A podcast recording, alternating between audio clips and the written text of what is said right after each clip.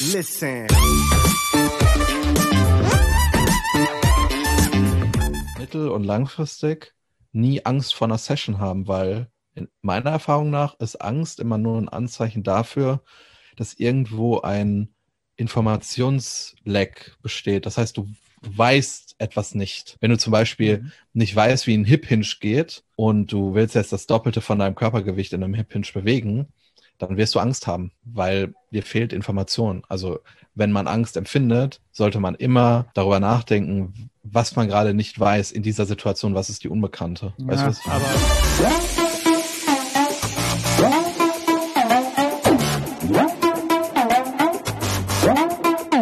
Moin Moin aus Hamburg, willkommen zu The Art of Person Training. Die nette Hypertrophie ist wieder am Start. Nils sitzt ganz nonchalant auf seinem schicken Bürostuhl. Ja, ist ganz entspannt. Einen ganz entspannten Eindruck macht der junge Mann.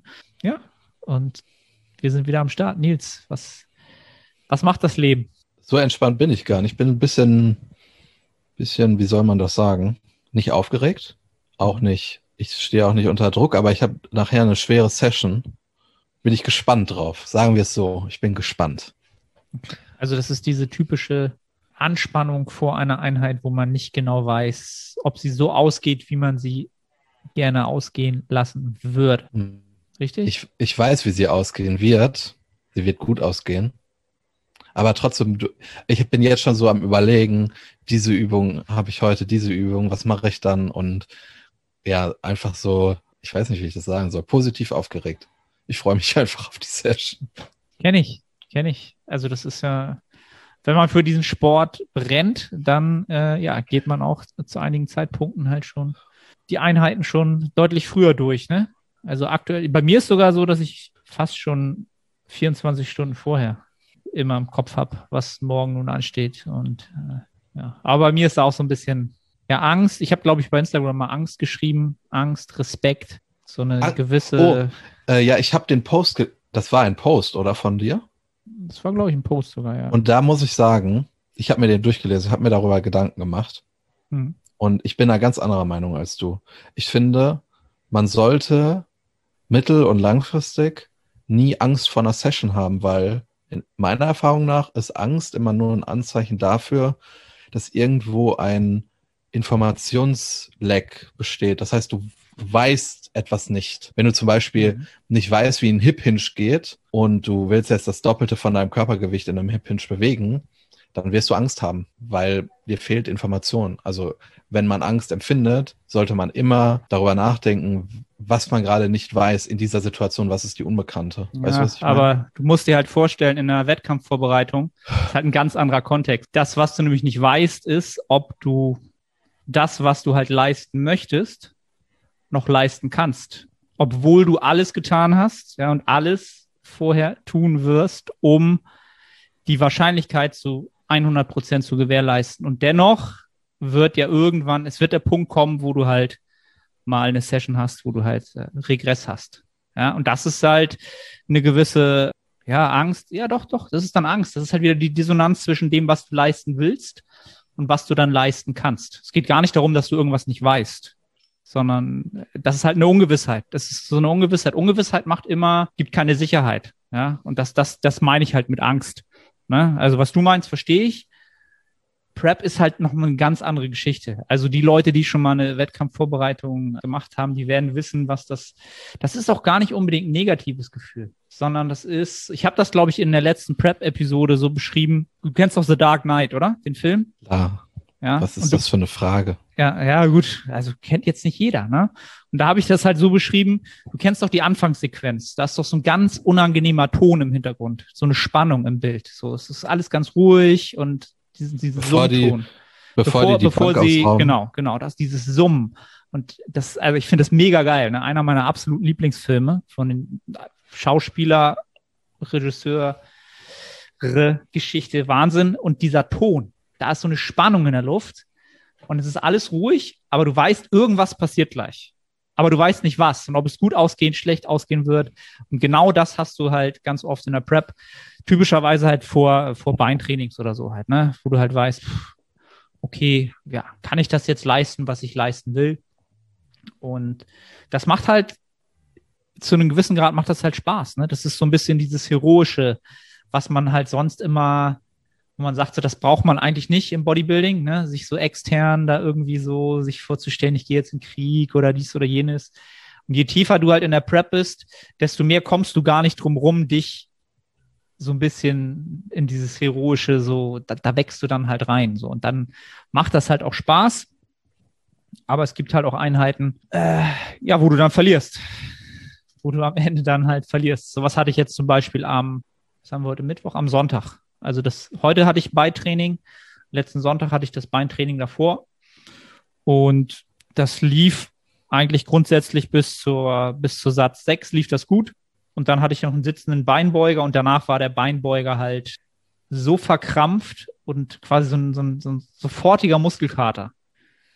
Vielleicht kennst du das, wo das so ganz komisch ist und du merkst sofort, der läuft sofort zu und da geht nichts mehr. Und da hätte ich halt noch Hyper-Extensions gehabt, die konnte ich halt nicht mehr machen. Oder ich habe es halt, ich habe halt die Einheit dann beendet, weil ich einfach gemerkt habe, wenn ich da jetzt noch weiter reingehe, dann ist halt aus und da habe ich dann halt gemerkt, okay, du bist halt am Limit dessen angekommen, was du halt regenerieren kannst. Ne? Da geht einfach nichts mehr. Und das war für mich so ein, erstmal so ein negativer Einfluss. Ich habe halt verloren gegen die Einheit. Ne? So war halt nicht schön.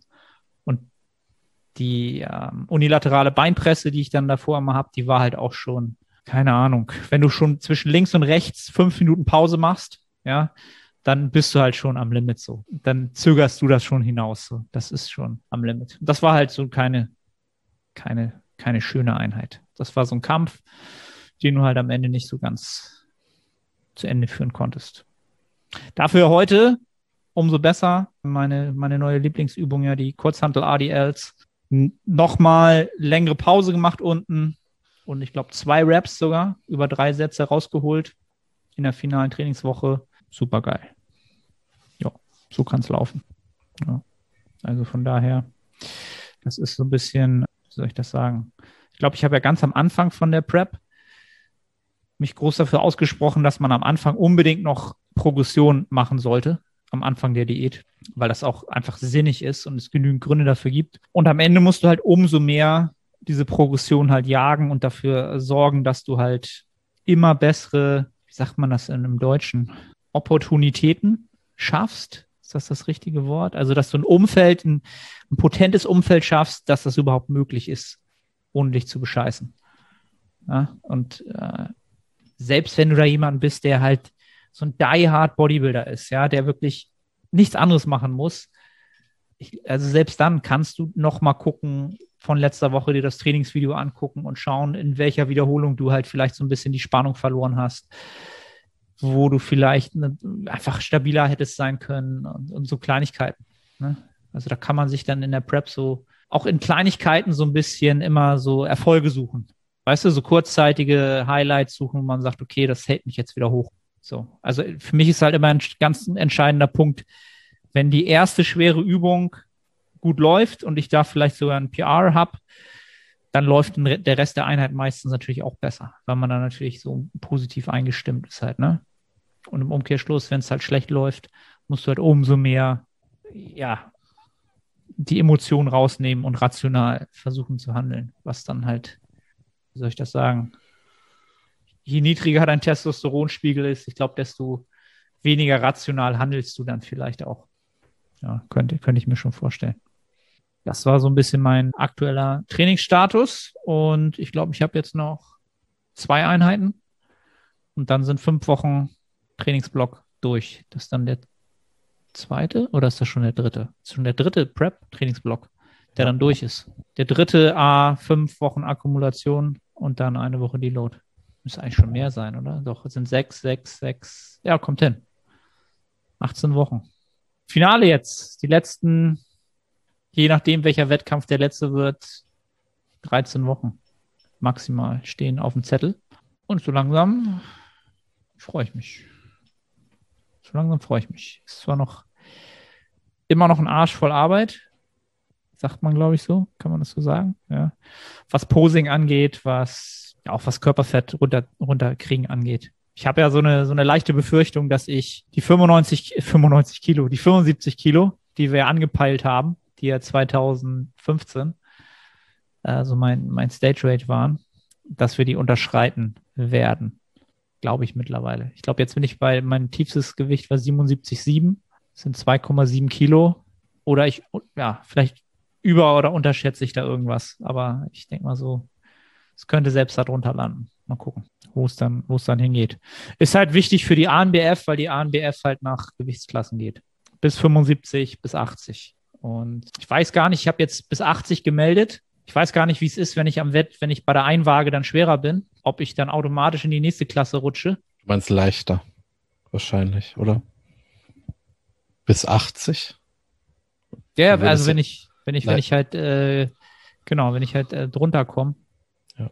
dann, ob ich dann trotzdem in der 80er starten muss, weil die andere dann voll ist, aufgrund der Pandemie, weil die ja nur eine bestimmte Teilnehmerzahl haben, das weiß ich gar nicht. Da müsste ich die mal anschreiben. Aber ich glaube, du kannst es noch äh, bei der Anmeldung, ich habe es jetzt einmal geändert. Ich habe zuerst 75 und dann auf 80. Weiß ich gar nicht. Muss ich, muss ich die nochmal anschreiben, die Damen und Herren. Wäre natürlich äh, deutlich besser, die 75 voll zu machen halt, ne? Ganz klar.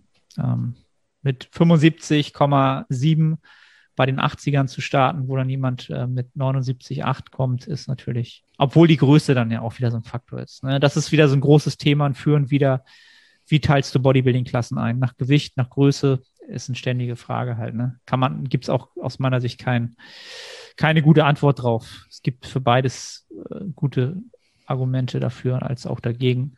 Ist mir aber auch relativ gleich. Mittler, mittlerweile, ja. Mittlerweile. Also man verfolgt ja doch viele Athleten, die dieses Jahr starten werden. So, und dann ist man ja irgendwann so Social Media technisch auch in so einem, in dieser Blase drin. Und es starten ja, aus meiner Sicht starten ja auf einmal ganz, ganz viele Leute, die ich auch schon lange kenne. So, und dann denkst du halt, und dann siehst du die halt und denkst du, boah, Wahnsinn. Was die da auf die Bühne stellen werden, wird halt brutal werden, so, ne? Und dann denkst du so, oh, und ich? Scheiße, was, was soll ich denn da reißen, ne? So. Aber, ja, deswegen geht eh nur darum, die Bestform zu bringen. Und wenn es dann das ein oder andere Finale gibt, dann wäre ich schon super happy. Das wäre schon sehr, sehr geil. Das wäre schon sehr, sehr geil.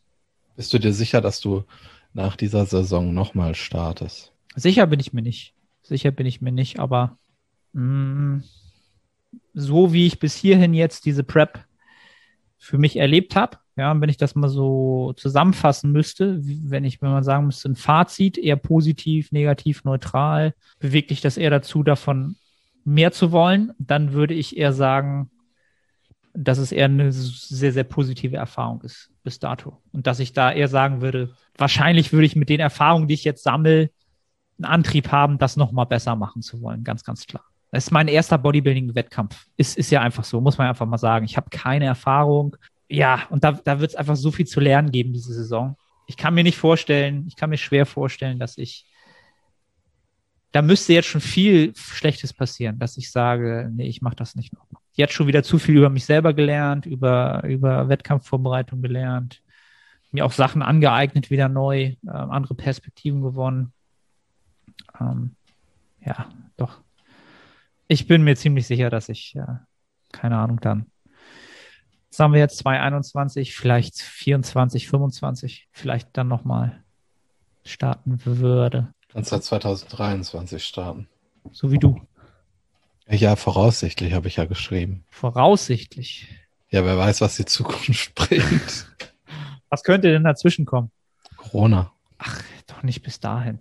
Was, was soll denn da noch kommen? Keine Ahnung. Der, der, der doppelte Triple Alpha Todesmutationsmodus oder was? Ja, dann ist sowieso vorbei, weil wir dann ja endlich auch alle umfallen, wie die Fliegen auf der Straße, wie halt im. Nein, ich gehe davon aus 2023. Dann, dann wird es sehr unwahrscheinlich, dass wir mal gemeinsam starten. Weil ich glaube, danach werde ich, ich, ich werde dann nicht wieder in zwei Jahren starten oder so. Ich will diese Erfahrungen sammeln und dann möchte ich auch sehr lange im Aufbau bleiben. Ich, also natürlich, das ist alles nur hypothetisches Denken und weiß man ja auch nicht genau, aber die Frequenz meiner Saisons möchte ich eher im etwas höheren Alter steigern. Und ich will nicht die Zeit zwischen 20 und 35 alle zwei Jahre preppen oder alle drei Jahre preppen, weil ich einfach Zeit verliere. Starte ich lieber, wenn ich 40 bin, alle zwei Jahre. Ja. Das halte ich für eine wesentlich intelligentere Idee, Also deswegen hatte ich ja auch geschrieben, ich will so viele Shows mitnehmen wie möglich und dann ja auch den maximalen Benefit davon mitnehmen für mich. Und dann, ich weiß nicht, wann ich dann wieder starte. Wenn ich weiß, dass ich mich extrem verbessert habe und das halte ich für unwahrscheinlich, dass ich das in zwei Jahren schaffe. Nee, macht absolut Sinn. Also deswegen habe ich ja auch gesagt, ja. Drei bis vier Jahre. Gut, selbst ich, guck mal, ich bin ja jetzt schon am, am, am Ende der, der guten, der guten Jahre halt. Ne? Zehn habe ich jetzt vielleicht noch. Zehn, wo man wirklich noch besser werden kann. Danach geht's auch noch, aber dann, ja, wer weiß was. Wir würden ja sowieso nie auf der gleichen Bühne stehen. Ziemlich sicher. Von der Warum? Größe nicht und vom Gewicht nicht, glaube ich nicht. Ja, das ist halt, das ist schwierig. Ich denke auch jetzt immer öfter so darüber nach, über mein Körpergewicht, über ein Stage Rate und das ist halt, das ist noch unfassbar schwierig, weil ich noch nie gestartet bin. Ja, ich weiß ja, nicht, keine Ahnung, ja, wie schwer ja auch, ich sein werde. Das ist ja auch völlig egal, weil du wirst ja dann den Erfahrungswert einfach sammeln und dann haben. Das ist dann einfach, ähm, ja, das, die erste Saison wird die wertvollste sein.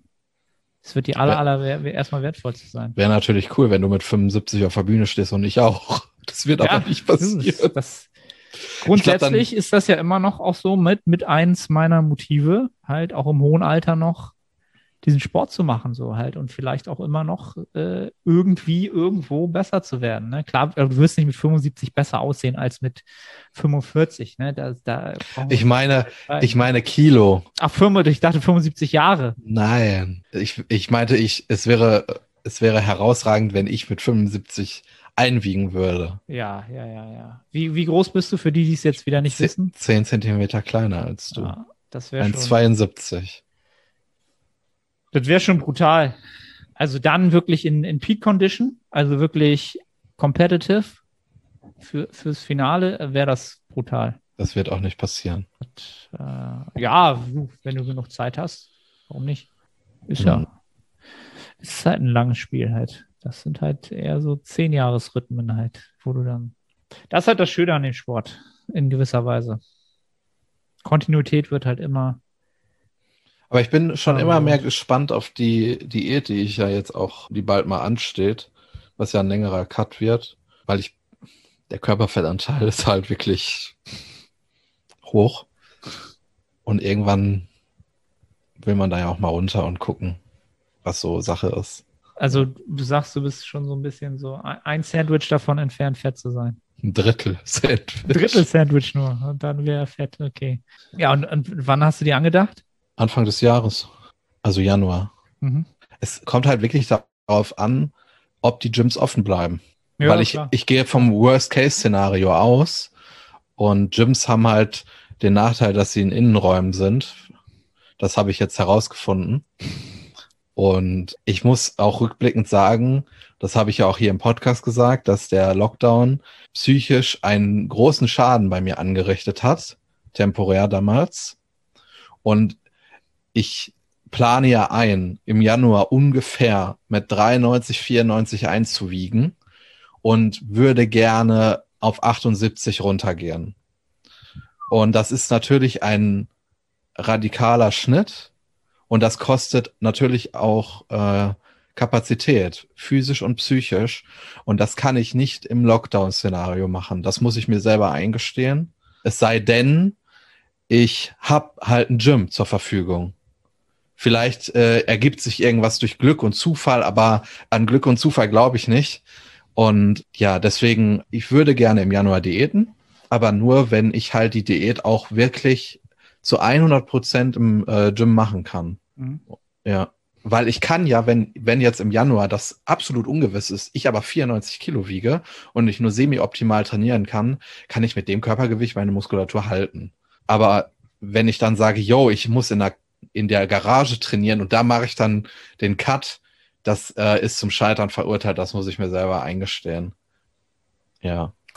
Moin Moin, ich bin's Arne. Kurze Unterbrechung, um dich auf unseren Coaching-Service hinzuweisen. Wenn du schon des Längeren damit kämpfst, deinen Hypertrophie-Fortschritt konstant positiv auszurichten und du eine sehr persönliche und motivorientierte Zusammenarbeit mit einem Coach schätzen würdest, dann check den Link in der Beschreibung und melde dich. Macht Sinn. Ne? Also dafür ist man ist man in der Hinsicht einfach äh, schon zu sehr vorgeprägt, als dass man sich das schönreden könnte. Aber das, das Szenario wollen wir hier gar nicht weiter besprechen. Aussichtslos. Äh, aber damit wird nicht passieren. Ja, aber ich, man sollte natürlich damit planen. Ja, und die, ja. Man sollte immer einen Plan B haben, sag ich mal so. In der Form, dass. Also, wenn sowas halt stattfindet, dann wird halt maximal unkonform darauf reagiert halt, ne? Dann wird es sicherlich unendlich viele Underground-Gyms geben und, und die Leute werden halt einfach nicht mehr, nicht mehr den Regeln folgen halt so. Ne? Also das wird komplettes Ungehorsam sein. So. Da, da mache ich mir in dem Sinne dann auch weniger Gedanken, äh, weil ich genau, weil ich dann einfach glaube, dass es dann Möglichkeiten sich viel mehr ergeben werden, wenn sowas nochmal passiert. Also nicht, dass ich jetzt irgendjemand anspornen möchte, ja, irgendwelchen gesetzlichen Regeln, ja, oder Verordnungen nicht zu folgen, aber ich bin mir sehr, sehr sicher, dass es für dieses Worst-Case-Szenario sich bessere Möglichkeiten ergeben werden. Ja, also es wird nicht so schlimm sein, wenn es, selbst wenn das Worst-Case-Szenario eintritt. Und damit schließen wir das Thema ab, ja. Denn es stresst mich schon ein bisschen auch, dass man ja immer wieder irgendwas hört, dass die schon wieder alle sappeln und machen und tun halt, ne? So, ich meine, äh, neun, elf und 13 Wochen ist noch lange hin. Und da plane ich ja auch nur Wettkämpfe in Deutschland. Aktuell. Ne? Einfach auch schon aus dem Grunde heraus, dass du, dass jeder Flug, den du jetzt machst, kann dein Ende sein für die Saison halt, ne? Also was du in, in jetzt am Ende der Saison machst. Weil wenn du halt in einem Flugzeug sitzt, wo am Ende, ähm, haben jetzt unsere Nachbarn zum Beispiel gehabt, die waren halt auf Mallorca und eine Person, die zwei Reihen hinter denen saß, haben, wurde drei Tage später positiv getestet. Ja.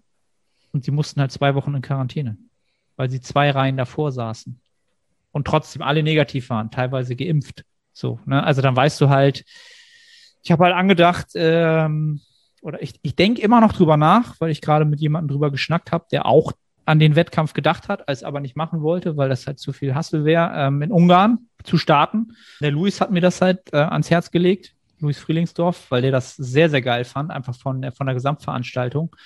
Bühnenbild, Licht und so weiter. Das war halt eine richtige Bodybuilding-Veranstaltung. Die haben halt Bodybuilding, also und, und einfach das Ganze zelebriert.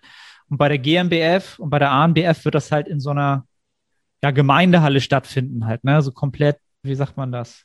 Ja, wie so ein, keine Ahnung, als wenn du da dein Schulzeugnis kriegst, halt so, ne? Und ganz steril und die ja. Auflagen und so. Du darfst halt nur für deine Klasse in die Halle, musst sofort das, danach das Gebäude verlassen, so eine Geschichten. Das ist halt in Ungarn anders gewesen da wirst du halt getestet und dann bist du halt im Gebäude und alle Leute, die da drin sind, sind halt getestet und dann ist da einfach eine normale Veranstaltung halt, ne? Und du kannst halt da auch in mehreren Klassen starten. Also ich könnte dort Classic Physik noch ausprobieren. Mans Physik könnte ich auch machen. Das würde ich wahrscheinlich nicht machen unbedingt. Das habe ich ja schon mal gemacht. Aber die Erfahrung, die wäre es mir halt sehr, sehr viel wert. Und du hast halt da auch viel mehr, also du kannst halt so Media Package buchen und dann hast du halt wirklich Leute, die dich auch so Backstage, äh, diese Backstage, Backstage-Fotos machen und wirklich Material sammeln. Und also nicht diese typischen Stage-Shots, so, wo du halt neben sieben anderen stehst, weißt du, wo du eh nichts mit anfangen kannst, die halt war, nach nichts aussehen. Ja, ich war da ja dabei. Also du musst diese Was Als denn? Louis das erzählt hat, war ich ja dabei. Ach, stimmt, du warst ja in dem Call dabei, genau. Sorry. Ja, ja. Und das, das ist halt schon eine geile Sache halt, ne? Das, das wäre schon cool. Ich habe es aber halt für mich abgeschrieben gehabt, weil dadurch hätte ich halt drei, drei Wettkampfwochenenden hintereinander. Was halt für die, für Speaking halt sehr suboptimal ist. Plus den Reisestress. Plus, wenn Ungarn schief geht und irgendein Tölpel da im Flugzeug sitzt und danach halt positiv getestet wird, dann ist die GmbF halt futsch. Verstehst du? Dann müsste ich halt in Quarantäne so. Dann könnte ich vielleicht die GmbF nicht machen. Ja, es ist halt schwer. Es ist halt schwer. Eigentlich sollte man so viele Wettkämpfe mitnehmen, wie es geht, ähm, um die Erfahrung zu sammeln und einfach auch von Wettkampf zu Wettkampf wahrscheinlich besser zu werden. Auf jeden Fall von der Bühnenpräsenz, von der Abgeklärtheit. Das wäre schon, wäre schon sehr, sehr cool. Und die Person, mit der ich darüber geschnackt habe, die halt auch daran gedacht hat, es aber nicht alleine gemacht hätte, alleine, das wäre schon cool äh, das zu machen. Das wäre eine wär Person, die jetzt auch in der Prep ist. Ja, klar. Sonst wird das ja, wird sich das ja nicht, nicht anbieten.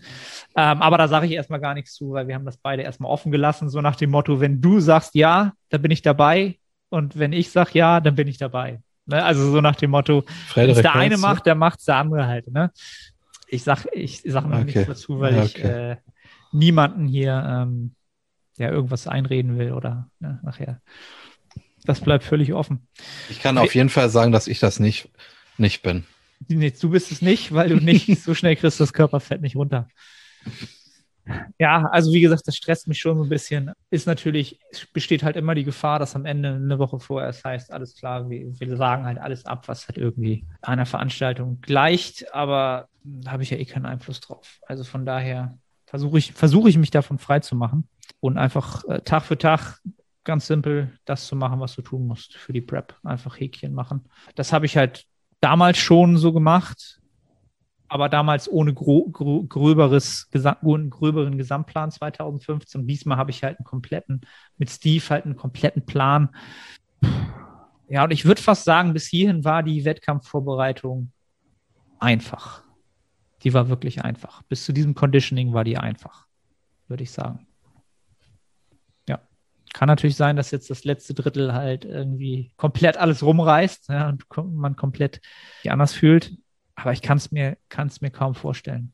Ne? Weil auf, auf der anderen Seite muss man auch ganz klar sagen, mein Antrieb ist es ja auch nicht, und dafür bin ich halt auch nicht der Körpertyp fürs Bodybuilding, mich halt darauf zu fokussieren, unbedingt Streifen auf den Glutes zu haben. Von allen Seiten, von vorne, von hinten. Da würde ich halt nicht gut aussehen auf der Bühne. Klar, Conditioning muss sehr, sehr gut sein, aber ich kann halt auch nicht, also du weißt, was ich meine, ne? ich kann nicht zu diesem Todeslook bringen.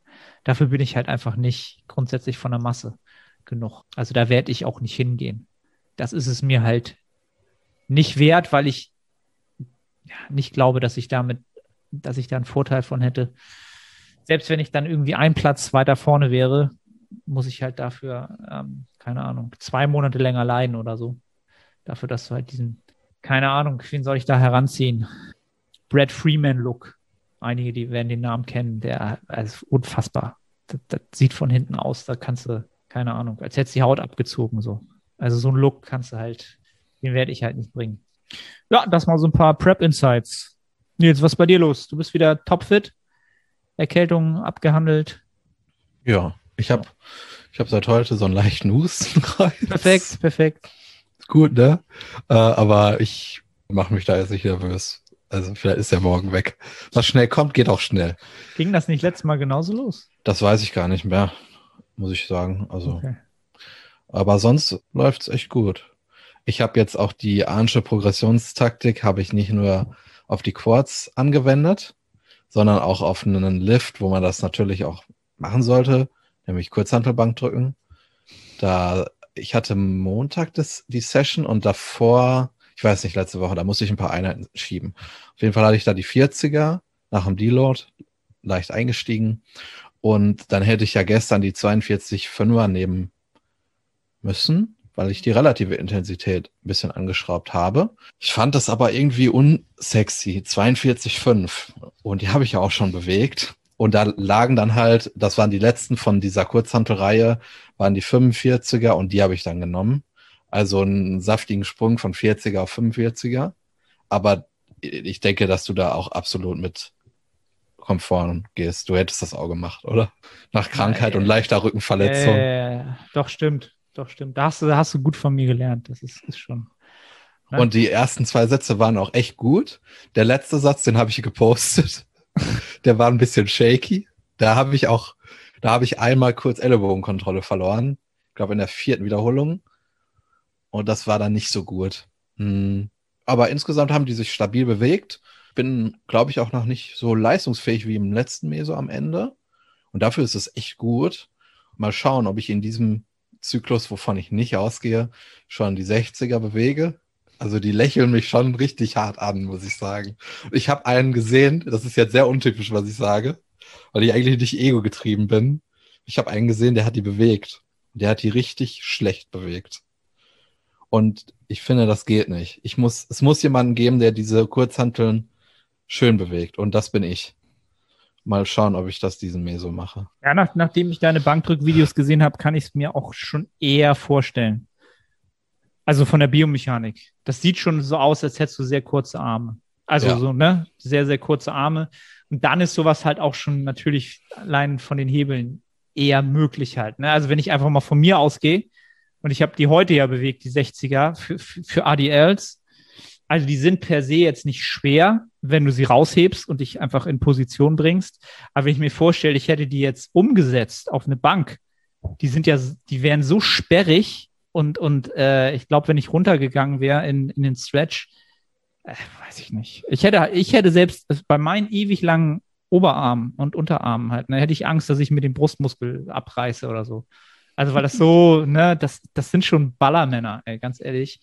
Aber ich kann es mir mittlerweile bei dir vorstellen. Ja, und du, wenn du Bock ich- hast und, ich und dich direkt ausprobierst, ja, mach das. Die werden mach weggesmoked. Alles Und dann hinterher ist es nur zwei, hinterher sind es nur so zwei Wiederholungen. Und ich blamier mich richtig, weil, als Geil. ich die am Montag bewegt habe und die rausgedrückt habe in der, im ersten Satz, wo ich ja noch fresh war, da dachte ich schon, oh, die sind ja schwer. Und ich bin da eigentlich so die 45er. Ja, ja, wollte ich gerade Und ich sagen. bin da eigentlich so mit der Einstellung reingegangen, die hau ich jetzt weg. Ja, man, man braucht ja Ziele, ne? Aber bei den 60ern unter, also unter fünf Wiederholungen brauchst du mir da nicht kommen. Okay. Da, alles darunter ist halt nur fürs Ego halt. Ne? Bei sechs Wiederholungen, da gibt's dann, gibt's dann ein Sternchen vom, vom Arne. Ja, Okay. das, Merke ich mir. das wird richtig zornig. Also dann, dann wird das was mit der Bodybuilding-Karriere. Auf alle Fälle. Ja, sonst ist. Ich hatte ja im ersten Mesozyklus, bin ich ja auch bei den Quads etwas leichter eingestiegen. Und das hat dann auch Spaß gemacht, das Quad-Training. Und jetzt komme ich in einen Bereich, wo die relative Intensität immer besser getroffen wird und die absoluten Intensitäten ja auch steigen. Und das Training der Quads ist, ist wieder genau die gleiche Hölle wie vor dem Lockdown. Und es ist einfach, es ist ein Höllenritt, wirklich. Und es wird ja jetzt von Woche zu Woche schlimmer, weil ich bin immer noch nicht an den absoluten Intensitäten vom vorm Lockdown. Das heißt, sie werden ja steigen. Logischerweise. Und ich freue mich wirklich nicht, nicht darauf. Ja. Und ich habe eine Übung rausgenommen, nämlich die Smith Machine Squats. Ich komme irgendwie nicht mit dem Lift zurecht, musste ich mir eingestehen. Wenn ich jetzt die V-Squat nehme und mir alles anschaue, was wichtig ist, das Setup, die relative Intensität, dementsprechend auch die absolute Intensität, das Gefühl in der Übung, das ist alles on point. Und ich kann da die relative Intensität erreichen. Und bei den Smith Machine Squats gibt es halt immer Problemherde, die auftreten und die kriege ich einfach nicht weg. Also es kann mal sein, dass ich diesen einen Problemherd wegbekomme, dann kommt das nächste. Also das kennst du sicherlich auch, das Problem mit der Hüfte. Ja. Und bei der V-Squat habe ich kein Problem mit der Hüfte, weil ich habe ein Polster. Das kann ja gar nicht passieren. Aber bei dem Smith Machine Squat schon. Dann habe ich das Problem, dass ich manchmal einfach nicht die Mobilität in der Schulter habe, um die Stange zu umgreifen. Und das sorgt dann dazu, dafür, dass ich wieder so ein kleines Problem am Trapez bekomme, wo ich äh, in der Vergangenheit häufiger mal ein Problem hatte. Dann habe ich letztens oder ich habe dadurch, dass das Setup nicht so stabil ist wie in den anderen Quad-Übungen, habe ich die relative Intensität nicht getroffen. Weil wenn, ja, wenn du nicht stabil bist, wie willst du dann hart trainieren? Und so kommt immer wieder eine Sache auf und ich glaube auch, dass ich bei dem Smith Machine Squat keinen Haken an die mechanische Spannung machen kann. Weil wenn ich die anderen Mehrgelenksübungen für meinen Quad mit dem Smith Machine Squat vergleiche, dann sind das einfach Welten, die ich, also wie, ich weiß nicht, wie ich das sagen soll. Wenn ich aus einem, aus einer V-Squat rausgehe, dann war der Lift so unfassbar disruptiv und meine Quads sind wirklich am Ende und bei einem Smith Machine Squat ist das eben nur für einen kurzen Moment so. Das ist jetzt sehr broish gesagt, aber ich ja, glaube, aber ich kann das völlig nachempfinden. Also es ist per se eigentlich eine sehr, sehr, auf den ersten Blick ist es eine sehr, sehr gute Übung, um, um, um den Quadrizeps halt einen, richtig einen guten Reiz zu geben. Aber es gibt halt so viele Setup-Kleinigkeiten, die jedes so Mal anders laufen. Genau, Unwägbarkeiten ist ein gutes Wort, die es einem jedes Mal, nicht jedes Mal, aber öfter wieder dazu kommen lassen, dass man halt nicht zu 100 Prozent einfach nur den Muskel befeuert. Ich weiß genau, was du meinst. Genau, ob es jetzt die Hüfte ist, ob es jetzt das Halten der Stange ist, ob es jetzt, ob man ein Zentimeter oder nur drei Millimeter jetzt irgendwie den Fuß weiter nach vorne oder weniger weiter nach hinten gesetzt hat. Das ändert ja die Biomechanik. Und also ich kann mich bei einem, bei einem äh, Smith Machine Squat, kann ich nicht zum Muskelversagen trainieren. Also musste ich für mich, also bis zum absoluten Muskelversagen, absolut nicht technisch, sondern zum absoluten Muskelversagen ist es bei mir da einfach nicht möglich. Weil ich kann dann irgendwann, ist es die Hüfte oder ist es irgendetwas anders, was, was mich halt limitiert. Ich bin da immer mindestens ein oder zwei Reps könnte ich noch schaffen, genau, wenn ich, wenn der Rücken fixiert wäre oder irgendwas oder die Hüfte halt, genau, im Hintern irgendwo dran wäre. Was jetzt nicht heißt, dass, dass jetzt die alle rausnehmen sollen. Nein, gar nicht. Genau, weil sie für die Ansammlung an Volumen für, für den Quadrizeps eigentlich super sind. Und ich habe sie ja selber gerade drin. Also ich habe sie an, an diesem Sonntags-Todestag habe ich halt ein Top und ein Downset und da bin ich auch fertig damit. Also ein dritter Satz macht da für mich gar keinen Sinn. Und dann gehe ich halt an die unilaterale Beinpresse und da kann ich halt durch das Rückenpolster und die Einstellung halt wirklich jede Wiederholung reproduzieren und da kann ich halt wirklich im Quadrizeps bleiben, bis ich sterbe. Und äh, da kann ich auch die letzte Wiederholung, also diese Woche war halt, weiß ich nicht, im dritten Satz letzte Wiederholung. Ich kann das mal bei Instagram posten. Also gefühlt war sie 20 Sekunden so, am Ende war sie wahrscheinlich nur fünf oder so. Aber da kannst du halt grinden ohne Ende und das kannst du halt in der Multipresse nicht. Also ich weiß genau, wo du herkommst. du hast was Gutes gesagt. Reproduzieren. Wenn ich einen super Satz in einem Smith Machine Squad gemacht habe, ich kann den nicht 100% reproduzieren. Es ist mir nicht möglich. Und allein deswegen fliegt die Übung raus. Und wie gesagt, äh, die mechanische Spannung. Da kann ich keinen Haken dran machen. Wenn ich das sowohl mit dem V-Squad vergleiche, den ich unfassbar viel beladen kann. Das liegt vielleicht auch an, an der Maschine, aber auch bei der Leg Press. Ich habe ich hab Montag hatte ich Leg Press im Plan und ich hatte nach dem zweiten Satz, ich, mein, mein Kopf hat geglüht, meine, meine Ohren haben geglüht. Ich, ich dachte echt, ich kipp um, weil die Intensität so hoch war. Sei mal dahingestellt, ob das jetzt gut oder schlecht ist. Aber es war ein Indikator dafür, dass gerade ein hoher Stimulus auf meinen Körper einwirkt. Und sowas könnte ich gar nicht in einem Smith Machine Squad. Aber mein, also ich bin sehr stark, also meine Quads sind stark, die müssen feuern und diese Möglichkeit habe ich dort einfach nicht und das musste ich mir jetzt eingestehen. Vor allen Dingen, es sind ja, es sind zwei Sätze, die verschenke ich dann quasi jedes Mal und das ist es mir nicht wert. Und ich habe jetzt, ich habe noch eine liegende Hack Squad bei mir im Gym ich habe die nie ausprobiert, habe mich jetzt mal reingesetzt, es hat sich gut angefühlt und die packe ich jetzt stattdessen rein, weil ich habe ein Rückenpolster, ich bin aufrecht, ich bin quad-dominant. Dann, und das ist auch etwas, was ich, was, glaube ich, in Zukunft ganz gut sein wird, die Maschine ist nicht plate-loaded, die stack-loaded. Weißt du, weißt du, wie scheiße es ist, wenn 80? du. Das glaube ich schon. Ja, dann weiß ich, welche du meinst, glaube ich. Ähm, es ist so verdammt scheiße, wenn du eine V-Squad mit über 300 Kilo belädst. Du machst da zwei, drei Sätze. Du bist einfach fertig und dann musst du die ganze Scheiße darunter rollen. Ja, ja. Und dann musst du das auf eine Leg Press wieder packen. Da ist der untere Rücken, der meldet sich dann ab.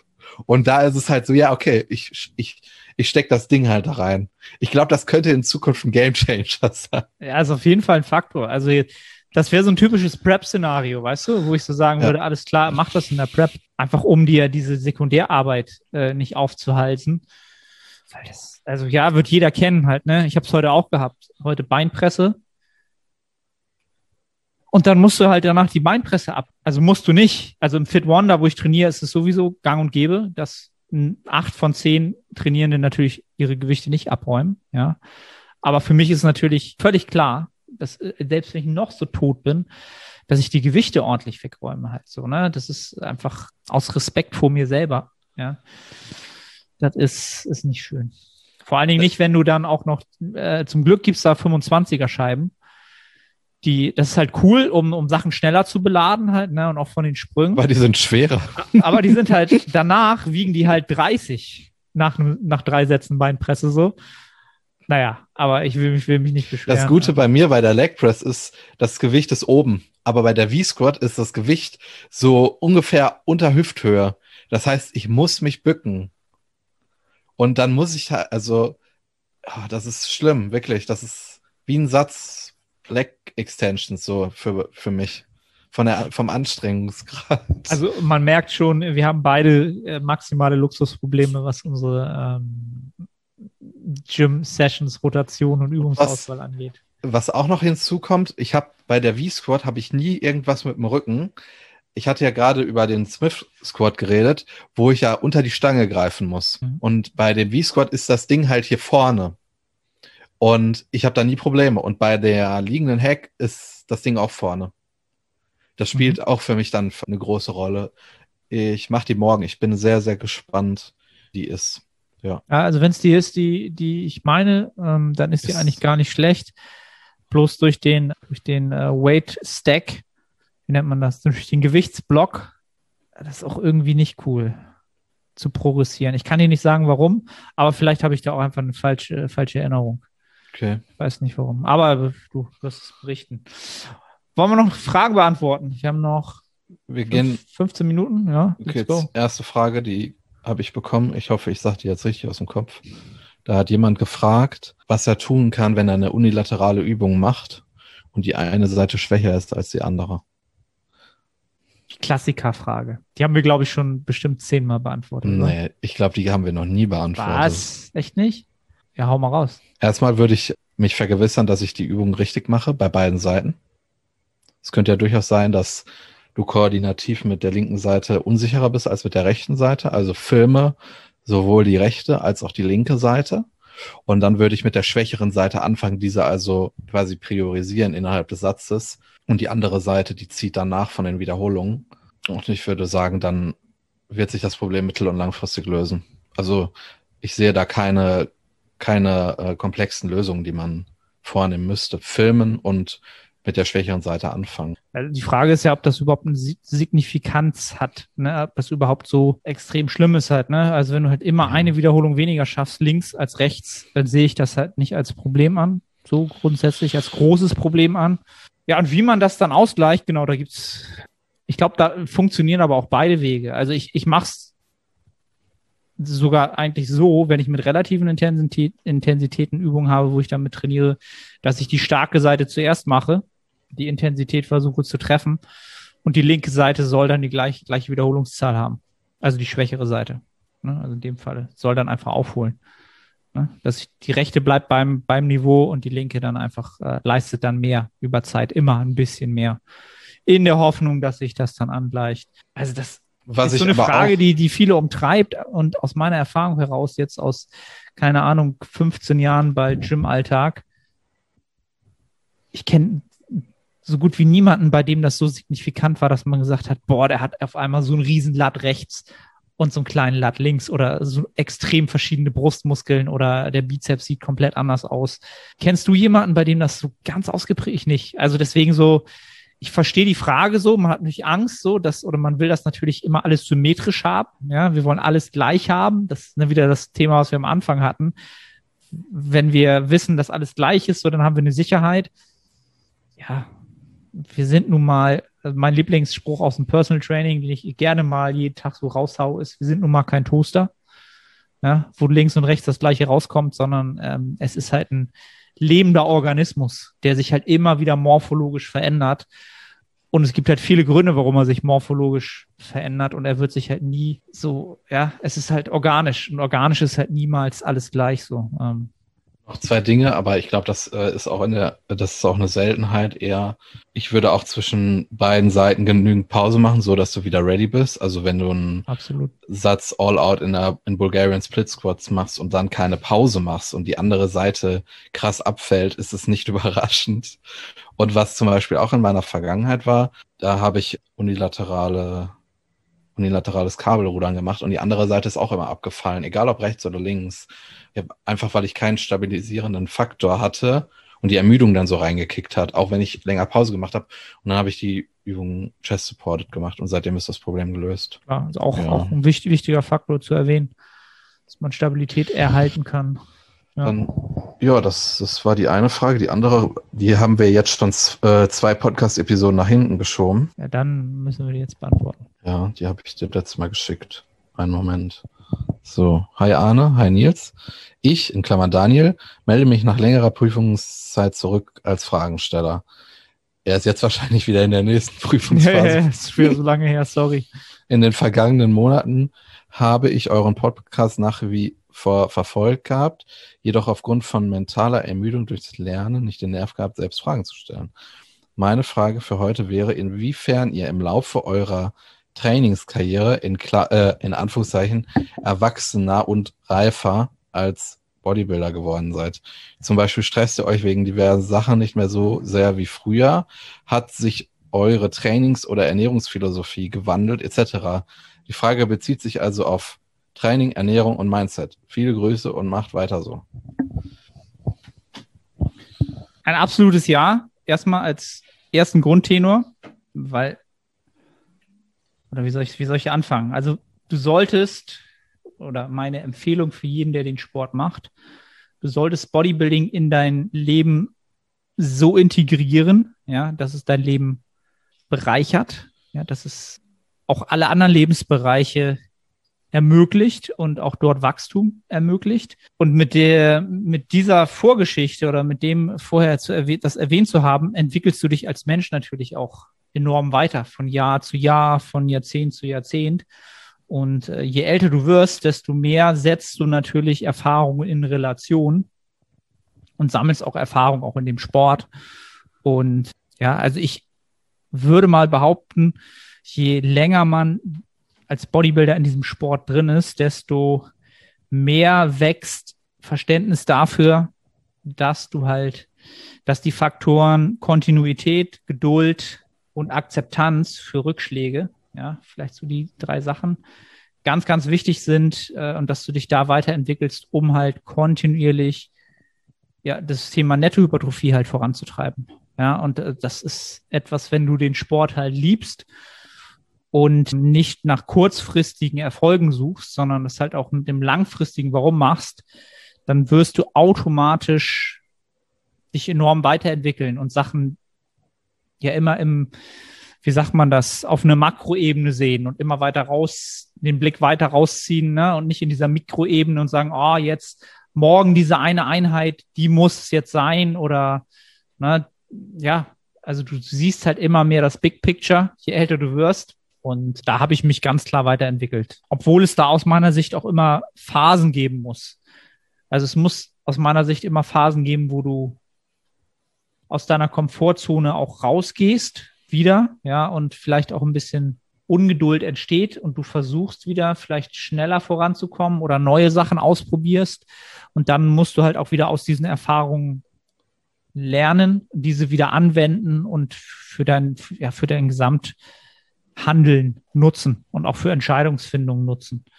Und das ist am Ende des Tages, glaube ich, das Aller, Allerwichtigste, dass du lernst, gute Entscheidungen zu treffen, die dich langfristig voranbringen. Und wenn du das hinbekommst und darin immer besser wirst, dann wird sich das in, in, in Muskulatur manifestieren. Da bin ich fest von überzeugt. Ja, das ist so das, was mir dazu einfällt. Moin Moin, Arne hier, ganz kurze Unterbrechung, um dich auf die Nettohypertrophie hinzuweisen. Du strebst nach maximaler Hypertrophie, du fragst dich, ob das Steigern des Gewichts auf der Hantel oder doch eher die Mind-Muscle-Connection Priorität hat, ob die Intensität, also die Nähe zum Muskelversagen ausschlaggebend sind oder doch eher ein dynamisches Trainingsvolumen. Kurz gesagt, alle diese Faktoren sind relevant, wenn es um Hypertrophie geht. Die Nettohypertrophie bietet eine Trainingsplanung, die all diesen Faktoren gerecht wird und einen Zeitraum von vier Monaten über drei Phasen, also drei Mesozyklen, jedem der genannten Faktoren zur passenden Zeit seine stärkste Rolle spielen lässt. Die einzelnen Phasen sind so gestaltet, dass die Ergebnisse in Form von Anpassungen die nächste Phase befeuern. Diese Phasenpotenzierung ermöglicht es auch, Adaptionswiderstände, also Prozesse, die positive Anpassungen mit der Zeit kleiner ausfallen lassen, zu kontern und über alle drei Phasen möglichst viel Nettohypertrophie zu produzieren.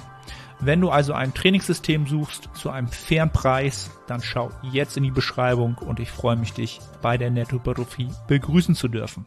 Ich finde die Frage extrem gut, aber ich finde es extrem schwierig, das zu beantworten. Ja, auf alle Fälle. Äh, also reifer auf jeden Fall. Darüber hatten wir letzte Podcast-Episode zum Beispiel geredet, als ich krank war und ich absolut entspannt war. Und früher war das halt nicht so. wie soll ich das jetzt am besten beantworten? Ich glaube, dieser Reifeprozess und das hast du auch gesagt, dieses Bigger Picture, dass du die Fähigkeit hast, rauszuzoomen und dich auch immer zu fragen, was, äh, also bringt mir diese Entscheidung mehr Vorteile als Nachteile? Bringt es mehr Stress kurzfristig oder weißt du, diese Zeiträume betrachten, wie eine Entscheidung wirkt. Ich glaube, das ist für viele ein Make it or break it Ding. Denn ich habe auch schon Leute oder bin Leuten begegnet, die mich ungläubig angesehen haben, als ich ihnen erzählt habe, wie meine Ernährung ist. Und meine Rate of Gain ist perfekt. Meine Leistung ist super. Und die, die trainieren vielleicht länger als ich und die hetzen sich immer noch damit ab, ihre 3500 Kalorien absolut clean zu essen. Da ist dann kein Reifeprozess, weil sie halt nicht in der Lage sind, sich einzugestehen, dass sie das nicht machen müssen und es eine bessere Alternative gibt. Und wenn es ist natürlich schwierig, konkrete Dinge als Reifeprozess zu definieren, aber dieses Thema Ego, kurz-, mittel- und langfristige Entscheidungen äh, und all diese Dinge, die, die man vielleicht nicht sieht, wenn man eine Hand, ein, eine, eine Gewichtsscheibe auf eine Hand legt, sondern was eher in deinem Kopf stattfindet. Ich denke, das, das entscheidet dann darüber, ob du eben, ob du einmal startest und du unterdurchschnittlich bist oder ob du wirklich ab 35 immer in die Top 3 kommst. Ich weiß nicht, ob das so gut ausgedrückt war. Ja, aber na, Oder anders- auf jeden Fall verständlich, was du damit sagen willst. Oder was auch zu einem Reifeprozess gehört, ist sicherlich auch, dass man sich irgendwann auch eingesteht, und ich glaube, jeder von uns äh, kommt in diese Situation, dass du sagst, ich habe nicht hart genug trainiert. Und dass du dir dann wirklich mal eingestehst, okay, die letzten drei Jahre, das war in Ordnung, aber ich habe nicht hart genug trainiert. Ich habe richtig viel auf der Strecke gelassen. Und dass du dann auch Lösungen dafür findest, dass du dich immer filmst, dass du dir Feedback holst und dergleichen. Aber es gibt auch, oder ich sehe auch Leute bei mir im Gym, ich will mich jetzt nicht besser stellen oder so, ich will nur einen Referenzwert jetzt schaffen, die trainieren einfach nicht hart genug und die haben so ein riesen Ego, dass sie sich das nie eingestehen würden. Und dann kommst du auch nicht weiter. Also ich glaube, dieser, ja, dieser Reifeprozess ist ein zentrales Element, um besser zu werden. Was bringt es, was bringt es mir, so kurze äh, Arme zu haben, aber nicht bereit zu sein, wirklich feste gegen den Widerstand zu drücken? Und sich auch einzugestehen, dass das in den ersten zwei, drei Trainingsjahren nicht passiert ist. Da habe ich nicht hart genug trainiert. Es ist ein bisschen unstrukturiert, aber es ist auch schwierig zu beantworten. Ja, ist e extrem schwierig. Das, das, aber da braucht man halt genau auch immer ein Beispiel, an dem man das halt erklärt. Ne? Also wie du jetzt als genau das Thema trainiere ich halt hart genug oder intensiv genug für meine, für meine Ambitionen. Genau, und wenn du halt sagst, es gibt halt Leute, die trainieren nicht hart genug, ist es ja auch ganz oft so, dass sie in dem Sinne nicht hart genug trainieren, weil sie zu schwer trainieren. Verstehst du? Also die, sie denken, sie trainieren halt viel, viel härter als du zum Beispiel, weil sie halt immer unadäquates Gewicht benutzen, um sich halt einzureden, das ist halt super hart. Ja, aber es ist halt daneben halt so. Hartes Training, das ist halt wieder so eine, so gerne so ein totgeredetes Thema. Was ist denn hartes Training? Ja, also wenn du mit einem adäquaten Gewicht halt dich wirklich maximal ausbelasten kannst. Ne, Das ist hartes Training. Hartes Training ist nicht zu sagen, halt, ich bewege halt so viel Gewicht, wie ich halt von A nach B bewegen kann. Das hat halt nichts mit Bodybuilding zu tun halt, ne? Das mal so völlig ab, ab davon, aber das fällt mir halt oft ein. Was ich halt auch bei mir im Studio sehe, auch nicht um mich besser zu stellen. Es gibt da extrem, extreme Individuen, die halt, die sind jeden Tag da gefühlt. Also sie sind halt immer da, wenn ich da bin. Immer. Immer sind die da. Und ich bin halt fünf Tage die Woche da. Und die bewegen halt unglaubliche Gewichte, halt aber auch unglaublich am Muskel vorbei. Und das schon seit Jahren wahrscheinlich. So. Und die, die sind, sind jetzt nicht unmuskulös, aber wie könnten die aussehen, wenn sie das halt, ne? Also wenn sie Intensität mit, mit, mit, mit Reizqualität kombiniert hätten. Hat nichts mehr mit der Frage zu tun. Was, äh, was viele aber auch unterschätzen, ist, wie, wie mächtig es ist, wenn du wiederkehrende, wichtige Tätigkeiten im Bodybuilding so stressfrei wie möglich gestaltest. Und das ist auch ein Reifeprozess, denn wenn du, oder ich glaube, es ist ein Reifeprozess, weil wenn du mit Bodybuilding anfängst, dann wirst du konfrontiert damit, dass du dich nur mit unverarbeiteten Lebensmitteln ernähren musst. Also oft, ich glaube, viele Leute glauben das. Und da, dann wird ein, ein unfassbares Stressfass aufgebaut, weil du musst ja dann vorkochen. Du musst Reis und Hähnchen und Brokkoli vorkochen. Du kannst nicht in den Supermarkt gehen und dir den fettigen Fertigreis holen und noch eine Eiweißquelle, keine Ahnung. Und das sehe ich auch sehr, sehr oft. Und dann denke ich mir, warum stresst du dich eigentlich so? Und wenn du den Leuten das dann sagst, auch gewaltfrei, also so gewaltfreie Kommunikation und so, dann ändern sie das aber auch nicht. Und dann werden die aber auch nicht 30 Jahre performen. Und das siehst, und ja, wie, wie bereits am Anfang gesagt, wiederkehrende Tätigkeiten so stressfrei wie möglich gestalten. Das denke ich auch. Das ist absolut deine Pflicht als Bodybuilder. Es ist dann genau das ist deine absolute Pflicht, deine Kapazitäten dadurch zu erhöhen, dass du dir einfach Kapazitäten freimachst. Absolut. Das ist genau, was du sagst. Das ist etwas, was man entwickeln muss. Also Oder was ich auch letztens hatte, wo ich auch dachte, bist du, also das ist jetzt sehr extrem, aber bist du eigentlich bescheuert? Da ist jemand in den Urlaub gefahren und äh, das war eine Woche und es musste aber trotzdem trainiert werden. Und Training ist natürlich, also ich fahre jetzt nach dem Podcast gleich ins Training und ich muss meine Tasche packen.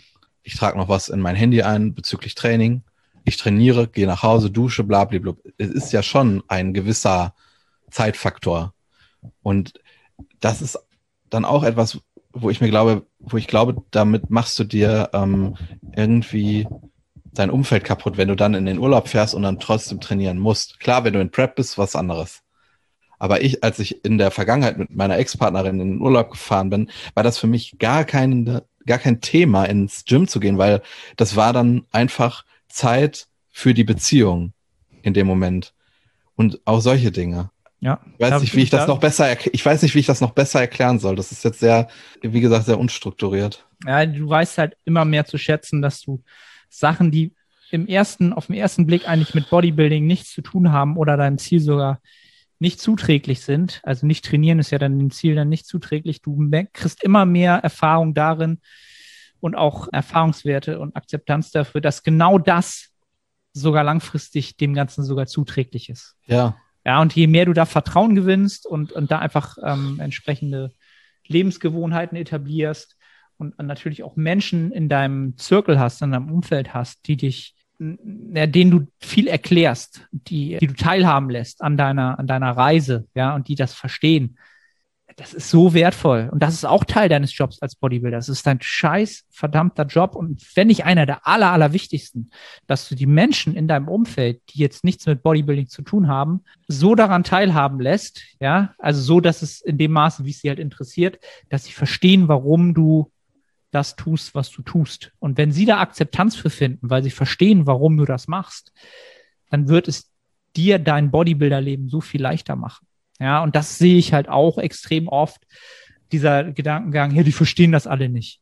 Die verstehen nicht, äh, ne, das musst du leben, so, das verstehen die nicht und da müssen die halt mit um und so. Das sind so Bodybuilder, die aus meiner Sicht, die werden nichts erreichen also vielleicht werden sie sogar viel erreichen auf der, äh, auf der Seite, dass man irgendeinen Pokal gewinnt oder irgendwas. Aber, aber danach, einmal. danach aber sind die, ja, genau, danach haben die im Leben nichts erreicht, außer dass sich viele Menschen vergrämt haben. Menschen, die denen eigentlich auch sehr, sehr am Herzen gelegen haben, aber gedacht haben, ja, ich muss jetzt halt sagen, das ist mir scheißegal. Bodybuilding und das ist halt alles. Und ich glaube, damit äh, schließen wir auch den Podcast, weil wir zeitlich ans Limit kommen. Also wenn ihr Menschen in eurem Leben habt, an denen euch was liegt, dann haltet euch bitte zurück, auch nur einen Moment darüber nachzudenken, dass ihr irgendwas dafür hergebt an, an, an Zeit oder an, an, an Essen gehen oder irgendwas. Ihr werdet euch da, ihr werdet euch ärgern. Ihr werdet euch definitiv ärgern. Ob nun kurz, mittel oder sehr, sehr langfristig. Das so vom alten Mann. Ich würde die, Fra ich würde die Podcast-Episode gerne mit einer Frage an dich beenden. Ja. Kannst du mir den Unterschied zwischen Pre und Post erklären? Nein, kann ich nicht. Das ist so, wie als wenn man eine Links-Rechts-Schwäche hat. Habe ich wieder den Knaller gemacht. Ich glaube, das habe ich auch schon vier oder fünf Mal in der Story gebracht, dass ich irgendwas ja, gepostet ja. habe. Und dann habe ich zuletzt, ne, habe ich gepostet Post-Workout-Meal und dann gab es ein Monster dazu. Und dann haben mir als Leute geschrieben so, wieso trinkst du denn, wieso trinkst du ein Monster nach dem Training? Und ich so, ah. Ja, gut. Weißt du, und das ist bei mir wie so eine Links-Rechts-Schwäche. Also Pre und Post kriege ich halt immer durcheinander und das wird sich auch nie ändern. Also von daher. Das ist ähm, extrem komisch. Ja, das ist so wie, äh, ja, Julia hat auch eine Links-Rechts-Schwäche. So, wenn ich sage, mach mal, fahr mal rechts oder mach mal links, verstehst du, das ist ja, ich weiß Geht's, gar nicht, das ist hat ja sie auch, da eine, Hat sie da eine Eselsbrücke? Nee, das geht einfach dann einfach mal, das dauert dann einen Moment ich weiß gar nicht, das ist, glaube ich, auch bestimmt neuronal oder irgendwie erforscht, warum das so ist. Das ist halt beim ersten Mal falsch verschaltet worden. So, und das bleibt dann halt so. Das ist so, neu, die Neuronen sind da falsch verschaltet, so.